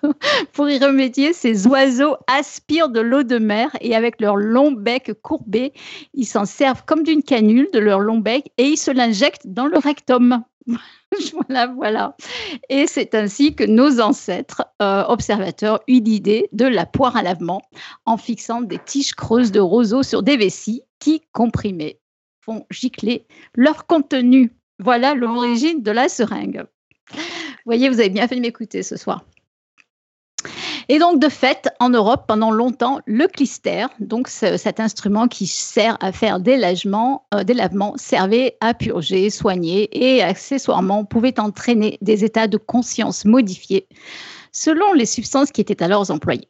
Et de fait, de nombreux médicaments extrêmement amers étaient impossibles à avaler et le bon sens commandait alors d'utiliser la voie rectale. Et ainsi, les fouilles de Pompéi ont pu relever de nombreux clistères qui à l'époque étaient en étain, qu'on a appelés les strigidis, et qui étaient tout à fait fonctionnels. Et puis, euh, même si ensuite cet instrument semble disparaître un peu en Occident au Moyen Âge, on en retrouve le principe de ce clister à piston aussi bien à Byzance qu'en terre d'islam. Et en fait, en Occident, ce clister va réapparaître timidement sous le nom de seringue. Euh, voilà, c'est environ, là on parle du deuxième, e 13e siècle en fait. Et donc, plus qu'aux médecins, son usage est alors dévolu aux barbiers, puis aux marchands d'épices qui deviendront nos fameux apothicaires. Et on l'emploie également à l'époque donc pour aspirer le pus, laver les plaies, traiter les affections vétérinaires, les affections gynécologiques, etc., etc., etc. Alors, à ce moment-là, nous avons une question de Nive dans la chatroom à laquelle je suis absolument incapable de répondre, mais toi, auditeur Auguste, si tu as une réponse, tu n'hésiteras pas. La question étant, est-ce que les tampons à la vodka, dans le fondement, ça marche? Eh bien, je ne sais pas. je, suis assez perplexe mais je, et, profondément désolée, mais je n'ai pas de réponse. Bah, Si c'est plus énervé, etc., logiquement, ça doit marcher. Ça désinfecte, quoi. Ouais, c'est possible. C'est parce que tu disais tout à l'heure que te mettre de bah, l'alcool dans l'anus, ça, ça, marchait bien euh, avec une seringue. Non, je sais pas. Logiquement, ça paraît, ça paraît euh, un raisonnement valable. Oui, oui, oui. Après, je n'ai jamais essayé. Mais n'essayez pas chez vous, chers auditeurs. non, merci Eléa de rappeler ça. Oui, oui, oui, oui. Voilà. Alors, selon, euh, alors à l'époque, donc par décret royal, c'est un décret royal quand même la, corporation des apothicaires, nos chers pharmaciens, bénéficient du privilège d'administrer les critères, ce qui leur a assuré d'ailleurs une prospérité croissante. L'objet d'ailleurs est devenu le symbole de la profession qui a figuré pendant longtemps sur d'innombrables blasons et des enseignes de cette guilde. Alors, les constipations opiniâtres, voire les occlusions, sont alors fréquentes chez les riches dont les régimes sont essentiellement carnés. Voilà, je vous l'avais dit, il ne faut pas manger de viande, mais bon, c'est un autre sujet. Alors, de nombreux patients ont certainement pris goût à la sensation, à la sensation que procure une tiède et bienfaisante montée surtout s'il y a des opiacés dans le mélange, qui envahit le fondement et en réclame donc plus que prescrit à partir du XVIe siècle. Et oui, on abuse toujours des bonnes choses. Donc il est du dernier chic de se seringuer au minimum une fois par jour, histoire d'évacuer les humeurs et de libérer le ventre. Voilà, à titre indicatif et anecdotique, Louis XIII subira 215 lavements et 45 saignées en une année. Voilà, voilà. Et en fait, euh, l'Église à l'époque s'est indignée quand même et a préconisé plutôt les saignées. Euh, mais en fait, les nombreux prélats de l'époque euh, semblaient vraiment, prendre goût au lavement. Et un peu tristement, le peuple voulant toujours imiter ses élites au, 12, au XVIIe et XVIIIe siècle en Occident en aura tendance à se purger pour n'importe quel prétexte. Voilà, encore une fois, je suis sûre que vous êtes content de m'écouter ce soir. Alors, Alors, en 1668, il y a eu un médecin hollandais, De Graaf, qui a imaginé une tige flexible permettant l'auto-administration du lavement de mieux en mieux. Et donc, il y a eu aussi un chirurgien lyonnais, cette fois-ci, qui s'appelait Sculpté, euh, qui a écrit un, un, bouquin dont le nom est très intéressant, qui s'appelle L'Arsenal de la chirurgie je trouve ça très joli, Armamentarium Chirurgicum, dans lequel il, décrit l'emploi de tous ces instruments et on trouve notamment donc une seringue à lavement avec un tuyau droit ou un tuyau courbe et des seringues à clister avec des petits chapeaux, des bougies, plein de choses en fait. À l'époque, il y a eu aussi un autre, un bouquin qui a été écrit par euh, Monsieur Alfred Franklin. Alors ça, ça c'est très intéressant parce que le titre s'appelle Le médecin charitable. Et figurez-vous qu'il y recommande des seringues avec des étuis. Et là, il y en a une pour servir à la maison avec des canules d'ivoire. Et donc, il le décrit très bien. Il ajoute aussi les, accessoires comme un pot euh, en étain pour mettre le clister, pour le garder, le faire chauffer lorsqu'on voudra le donner. Et puis, la seconde seringue qui est décrite, alors là, celle-là, elle est en buisse, en fait. Et ça, c'est pour j'ouvre les guillemets, pour prester charitablement aux pauvres quand ils en auront affaire.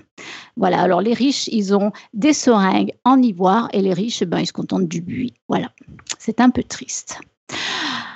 Alors, notez aussi, bon, alors selon le, lieu d'injection, il, y a des, jolis mots qui sont euh, attribués aux, instruments. Alors, euh, à partir du clister, ensuite, euh, si l'injection se fait dans les oreilles, on parle d'authenchite. Si l'injection se fait dans, les, dans une injection utérine, on parle de métanchite. enfin, bon, il y a plein de variations comme ça. Voilà. Alors, ce qui est intéressant, c'est que parallèlement à tout ça, d'une façon un peu plus sérieuse quand même, il y a eu en 1628, euh, il y a un, médecin qui a finalement euh, révélé toutes ces études et qui a ainsi euh, illustré ce qu'est la circulation sanguine. Voilà, ce monsieur s'appelle William Harvey et ça a été une étape décisive parce que donc il a, découvert, on va dire, la circulation sanguine. Ça a été une grande étape dans l'évolution des usages de la seringue, cette fois comme outil d'injection et non pas pour les lavements. Euh, notons quand même auparavant que Léonard de Vinci s'y était aussi très fortement intéressé et lui avait essayé aussi de faire des injections à visée anatomique dans les vaisseaux, les bronchioles et toutes les autres cavités à explorer. À partir de là, donc durant tout le XVIIe siècle, les expérimentateurs, les expérimentateurs s'en sont donnés euh, corps et âme. Non, j'exagère. Euh, ils ont essayé donc de développer ce concept d'injection, ce qu'on appelle parentérale, c'est-à-dire à, l'intérieur des vaisseaux sanguins. Et c'est un Anglais, Johan Major, qui fut le premier à tenter donc vraiment les injections intraveineuses chez l'homme. Alors en fait, à vrai dire, les premières tentatives d'injection intraveineuse, elles ont été réalisées apparemment par un, serviteur euh, pendant une chasse à cour en 1642 en Allemagne. Euh, et puis en 1656, ça a été un Anglais qui était à la fois astronome, mathématicien, architecte, voyez-vous donc, à Oxford, qui a injecté par voie intraveineuse des alcools à des chiens. Voilà on va appeler la SPA parce que c'est pas très beau. Et ainsi, on raconte euh, qu'à la cour du prince Rupert, qui était un duc de Bavière, un des amusements, ça consistait à enivrer et à purger des chiens en leur injectant dans les veines du vin d'Espagne ou euh, carrément une liqueur euh, purgative. Voilà, on n'est pas très loin de l'expérimentation animale, humaine, etc. Et c'est vers, vers 1662 que finalement on a tenté cette expérience chez l'homme. C'était euh, un Anglais encore, Joan Major, qui publiait un premier livre qui euh, relatait de ces injections intraveineuses. Alors, euh, il y a aussi d'autres essais, hein, par exemple des, essais d'anesthésie intraveineuse en 1689. citons aussi euh, Fabricius, qui en 1668 voulut expérimenter les effets que produirait l'injection de quelques médicaments dans les veines d'un homme. Et alors là, il s'est un peu trompé, je pense, parce que l'idée était bonne, mais il est passé à l'acte en infusant avec un siphon un purgatif dans la veine médiane du bras de trois malades. Donc un purgatif dans les veines, je n'ose pas vous dire ce que ça va faire, mais à mon avis, c'était pas très beau, quoi. Mais bon, l'idée euh, progresse. Euh, et en, 1695, euh, on a encore, alors je pense en anglais aussi, Daycares, à Lade, qui enseigne l'administration dans l'arrière-gorge, cette fois-ci, de substances médicamenteuses à l'aide d'une seringue et d'une canule en argent. en cas d'angine grave. Et euh, bon, ça, ça a été bien illustré. Et euh, alors, à l'époque, ce qu'il faut voir, hein, c'est qu'on utilise encore les vessies d'animaux pour, comme réservoir en fait. et les aiguilles creuses n'existaient pas. En fait, ce qui se passait, c'est qu'on disséquait la veine pour être perforée en fait. Et, et, à partir du moment, une fois qu'il y avait le trou dans la veine, on pouvait injecter des choses. Donc, donc inutile de vous faire un dessin. Il n'y avait pas d'asepsie, il n'y avait pas d'antisepsie. donc la mortalité, c'était quand même assez important. Et souvent, ces expériences, elles ne donnaient pas de suite parce que, bah, parce que tout le monde mourait, quoi. D'ailleurs, euh, à ce titre, je vous passe quand même beaucoup de détails, mais si vous êtes comme moi et que tout ce qui est sang et injection veineuse vous intéresse, je vous renvoie à notre émission 205, euh, qui est un podcast sur l'histoire du sang en médecine, où je développe pas mal en fait cette histoire euh, d'injection veineuse, etc. Alors finalement, l'ancêtre vraiment de la seringue hypodermique, celle qu'on injecte donc sous la peau, elle fut mise au point par un chirurgien français Dominique Annelot au début du XVIIIe siècle, sur le modèle évidemment des seringues à lavement, mais c'était un instrument qui était beaucoup plus petit, c'était un tube en argent, là aussi, avec un piston coulissant dont le corps se terminait par un embout, et euh, sur ce corps, on pouvait visser différentes canules, des sondes ou des aiguilles, etc. Alors à ce niveau-là, les chirurgiens, on appelle ça des chirurgiens barbiers. Je n'ose pas vous expliquer pourquoi, mais bon. Les chirurgiens barbiers l'utilisaient uniquement pour nettoyer les pieds ou les plaies, pardon, ou irriguer euh, les cavités naturelles du corps. Donc, en fait, je reviens un peu sur cette euh, notion de chirurgien barbier, c'est parce qu'il y a eu une transition un peu naturelle entre le barbier et le chirurgien. Mais euh, j'aimerais bien vous en parler dans une autre émission, en fait, de d'histoire de la chirurgie, en fait. Alors, en 1821, on a un médecin euh, Jean-Marc Gaspard Ittard, qui était otologiste et chirurgien, qui a préconisé pour la première fois une irrigation de l'oreille euh, à l'aide d'une seringue, donc dans le but de faciliter l'écoulement d'un excès de surène, mais de pardon. Et ça, ça se fait toujours. Hein. Et puis, il fallut attendre 1841 pour qu'un un chirurgien, encore une fois, Pravaz, améliore la seringue d'Anel en l'adaptant aux administrations parentérales.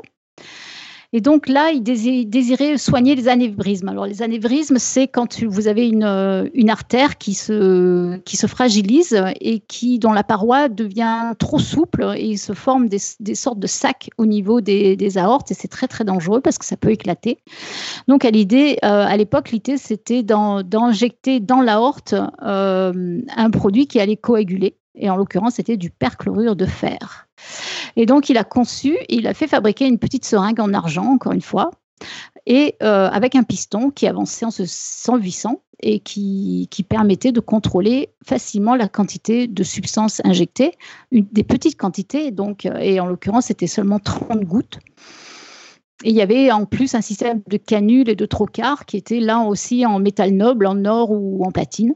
Et donc, une fois que la canule est mise en place à travers le derme, donc la canule, c'est ce qui permet de transpercer le derme.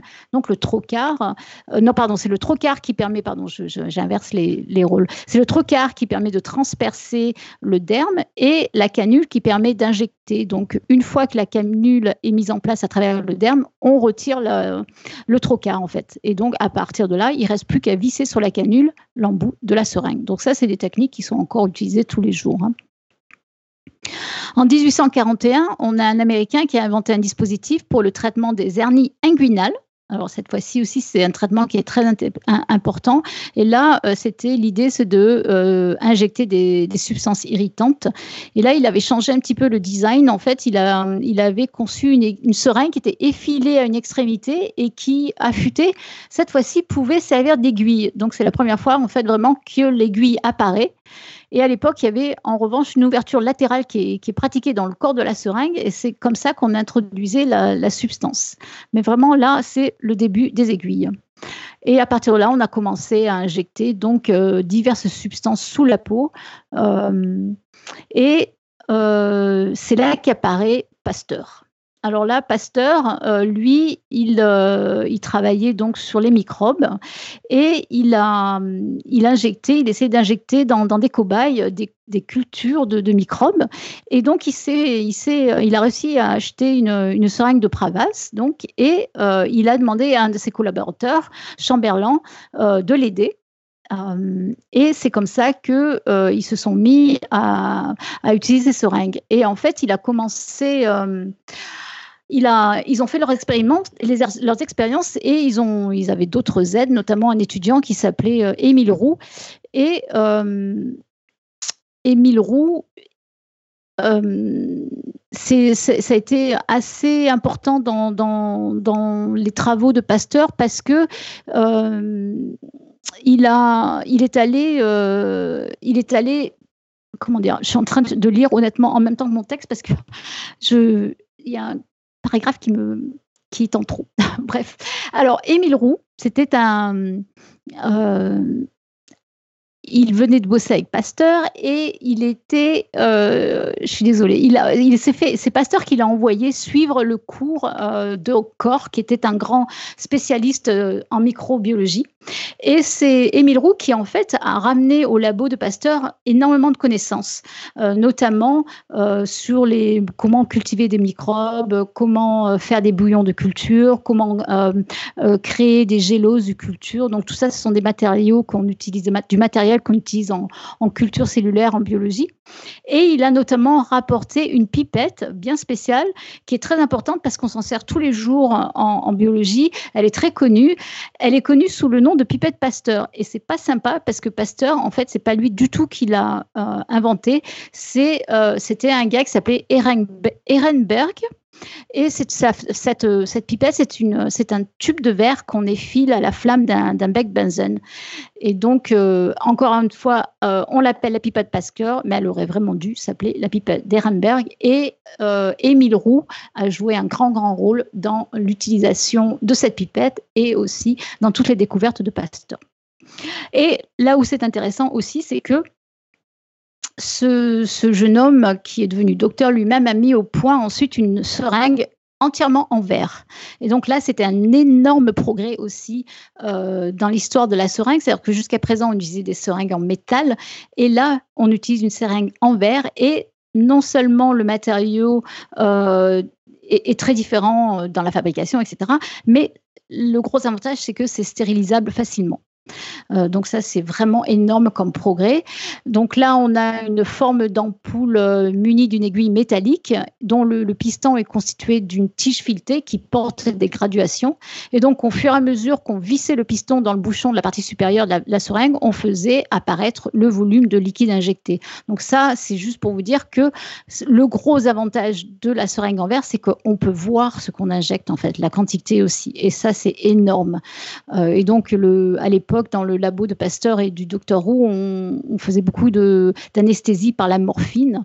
Et euh, ça a été un énorme progrès dans l'histoire des, injections, en fait. Ensuite, euh, il y a eu des, modèles de verre dont le corps était gradué, en fait. Euh, et après, on a, les gens ont beaucoup travaillé sur l'étanchéité du piston, en fait.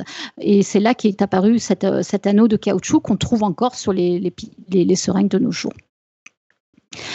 Euh, d'ailleurs, en fait, euh, finalement c'est au milieu du XXe siècle que cette, euh, cette longue genèse de la, naissance de, la seringue a été finalement consacrée. Et la voie injectable fut inscrite dans ce qu'on appelle communément la Bible du pharmacien, c'est-à-dire le codex. Donc ça, c'est un gros événement aussi. Et donc, à partir de là, on peut l'utiliser pour l'administration de médicaments chez l'homme. Et là, il y a eu une pléthore de, seringues spécialisées qui ont été mises au point et souvent euh, déjà stérilisées par autoclave, qui était un énorme, énorme progrès. Et puis, en fait, le dernier progrès, c'est quand même la nouvelle génération de, matériaux qui est le matériel jetable. Alors là, euh, ça a été une énorme révolution euh, donc la, seringue en verre, c'était un outil totalement indispensable et très fiable, mais d'une utilisation parfois malaisée. Honnêtement, euh, moi, quand j'ai commencé mon internat à Lyon, j'utilisais des seringues en verre euh, qui étaient énormes et c'était vraiment pas facile de faire une prise de sang en fait. Alors que maintenant, avec les, les seringues en plastique, c'est nettement, nettement plus facile. Et en plus, à l'époque, donc l'affûtage du biseau des aiguilles se révélait fastidieux et assez illusoire, alors que maintenant, avec les, matériels en plastique jetables, euh, tout ça, et, les aiguilles, euh, la, qualité des aiguilles euh, qui sont elles aussi jetables, tout ça, c'est avéré très, très, très, très efficace. Bon, il y a eu beaucoup de résistance, hein, les prix de revient, la fiabilité, la sécurité, le stockage, etc. Mais c'était c'était un gros gros progrès. Et donc en environ une, décennie environ, la, seringue hypodermique en verre a vraiment succombé. Et c'est maintenant la, la, la seringue en plastique qui prône. Voilà. Et donc, en fait, euh, en conclusion, euh, j'ai envie de vous dire, ben, en fait, ce qui nous reste à inventer maintenant, au vu de ce qu'on a raconté un peu plus tôt dans cette émission, c'est quand même une, une seringue ou à usage unique, mais qui soit biodégradable ou une seringue recyclable, peut-être, ça serait quand même pas mal revenir à ce concept, parce que c'est vrai qu'il y a, dans, le, système médical, le nombre de seringues qui sont euh, utilisées tous les jours est énorme, évidemment. Euh, quoi qu'il y a d'autres systèmes pour faire des prises de sang maintenant qui utilisent pas une seringue, qui utilisent une aiguille, euh, et, quand même ça a bien réduit l'utilisation de la seringue en soi, mais tous ces matériaux sont, ne sont pas réutilisés en fait. Voilà, en tout cas maintenant, eh ben, quand vous irez vous faire faire une prise de sang, eh ben, si vous avez vraiment très très peur, vous pourrez calmer vos terreurs en pensant à ces gentils ibis constipés qui ont été à l'origine de cette belle découverte. Voilà, voilà. C'est effectivement un bon moyen de détourner l'attention de la seringue. voilà, les ibis. J'avoue que j'ai découvert ça avec beaucoup de plaisir. Euh, Léa, on te laisse faire le pitch de la semaine prochaine oui, alors la semaine prochaine, nous allons reparler du monde merveilleux des jeux vidéo parce que oui, il nous fallait bien un deuxième épisode dans Podcast Science dédié à ce sujet. Euh, ce sera une interview et du coup, vous découvrirez l'envers du décor du développement du concept à la programmation en passant par l'esthétique d'un jeu. Parce que oui, faire un jeu vidéo, c'est pas aussi simple qu'il n'y paraît et euh, du coup, on aura euh, avec nous les développeurs du jeu Hytale de Hypixel Studio qui seront là pour vous faire découvrir tout ça. Voilà. Et les noms de ces, de ces merveilleuses personnes sont Alors, il y aura Thomas Frick, euh, Pierre Frick et Élisée Morer. Super. Que je ne connais pas évidemment, mais peut-être qu'il y a des gens qui les connaissent. Super. Et ben voilà pour la semaine prochaine. Et sinon, on a la citation du jour aussi. Bah, j'en ai choisi une euh, qui était en lien avec le réchauffement climatique, du coup, même si on avait plusieurs chroniques. C'est une citation de Ban Ki-moon que j'ai trouvée, qui est un diplomate coréen qui était secrétaire général des Nations Unies euh, entre 2007 et 2016, je crois, euh, qui disait On parle parfois du réchauffement climatique comme s'il ne concernait que la planète et non ceux qui l'habitent. Et c'était un peu le sujet de ma chronique, de dire que, en fait, la problématique qu'on a en face des yeux, elle va toucher beaucoup plus de choses et beaucoup plus de gens que ce qu'on imagine a priori. Voilà. Mm, mm. Ouais. C'est vrai que cet été, je pense que non seulement avec les désastres écologiques, ça a été, euh, ça a été euh, terrible, mais je pense que les gens ont eu très très chaud, je pense. Et il y a eu aussi une prise de conscience à cause de ça, je crois. Mm. Euh, le quiz, alors le quiz, on vous rappelle quand même ce que c'est. Hein. c'est que régulièrement, on vous donne une question on vous la pose et c'est en général une idée reçue ou euh, une question de la vie fondamentale, de la vie quotidienne ou moins fondamentale d'ailleurs, on doit bien l'admettre. Hein. Euh, mais en fait, c'est souvent une idée reçue. et, l'idée, c'est de savoir, de vous proposer donc bah, de, répondre à la question en fait. Et, donc, on aimerait bien que vous participiez aussi et que vous cherchiez avec nous euh, quelle est euh, la réponse à cette question. Et évidemment, donc, vous nous envoyez euh, sur, sur le, par email à podcastsciencegmail.com ou via Facebook, ou comme vous voulez, mais envoyez-nous vos réponses. Alors, voici le quiz du moment. Eléa, Et là, et là, je réalise qu'il nous manque un petit jingle de roulement de tambour avant les quiz. Donc le quiz du moment est le suivant. Roulement de tambour. Mettre de l'huile dans l'eau des pâtes les empêche de coller. Est-ce une info ou une intox? Donc, à votre matière grise, nous, on attend beaucoup de réponses cette saison euh, pour m'aider à rédiger les réponses aux chroniques parce que je crois que je serai préposée à ça euh, toute cette saison. Voilà. en tout cas, euh, on aime bien quand vous faites des, réponses expérimentales, en fait, avec euh, preuve à l'appui. Hein. Je pense que c'est vachement bien. Voilà. Eh bien, eh bien, nous arrivons au terme de l'émission. Et donc, en conclusion, j'ai bien envie de vous dire que même si la seringue a fait de sacrés progrès, qu'elle n'est plus faite de bois comme les allumettes ou les baguettes chinoises, mais de plastique, qui est tout aussi problématique au point de vue des problèmes, euh, au vu des problèmes écologiques de la planète, il va sérieusement falloir continuer à plancher sur la mise au point de nouvelles techniques et de matériaux pour nos piqûres. Et donc, la semaine prochaine, promis, on vous parle de sujets moins piquants et en attendant, on espère que cette petite injection de science en intraveineuse vous a plu. Voilà, envoyez-nous vos commentaires, vos coups de cœur, vos coups de gueule. Votre feedback est essentiel pour nous. À bientôt et que servir la science soit votre joie.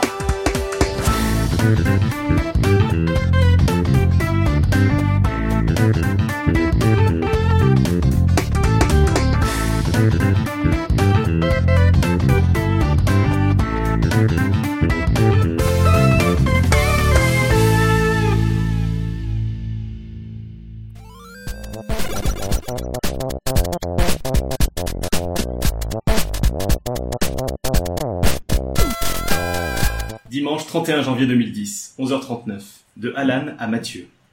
Salut Mathieu, une vieille idée me trotte dans la tête depuis quelque temps. Je suis fan de vulgarisation scientifique, je lis tout ce qui me tombe sous la main en cosmologie, astronomie, biologie, physique, sciences de l'environnement. Je trouve que l'offre en vulgarisation scientifique en Suisse romande et en francophonie en général est nullissime.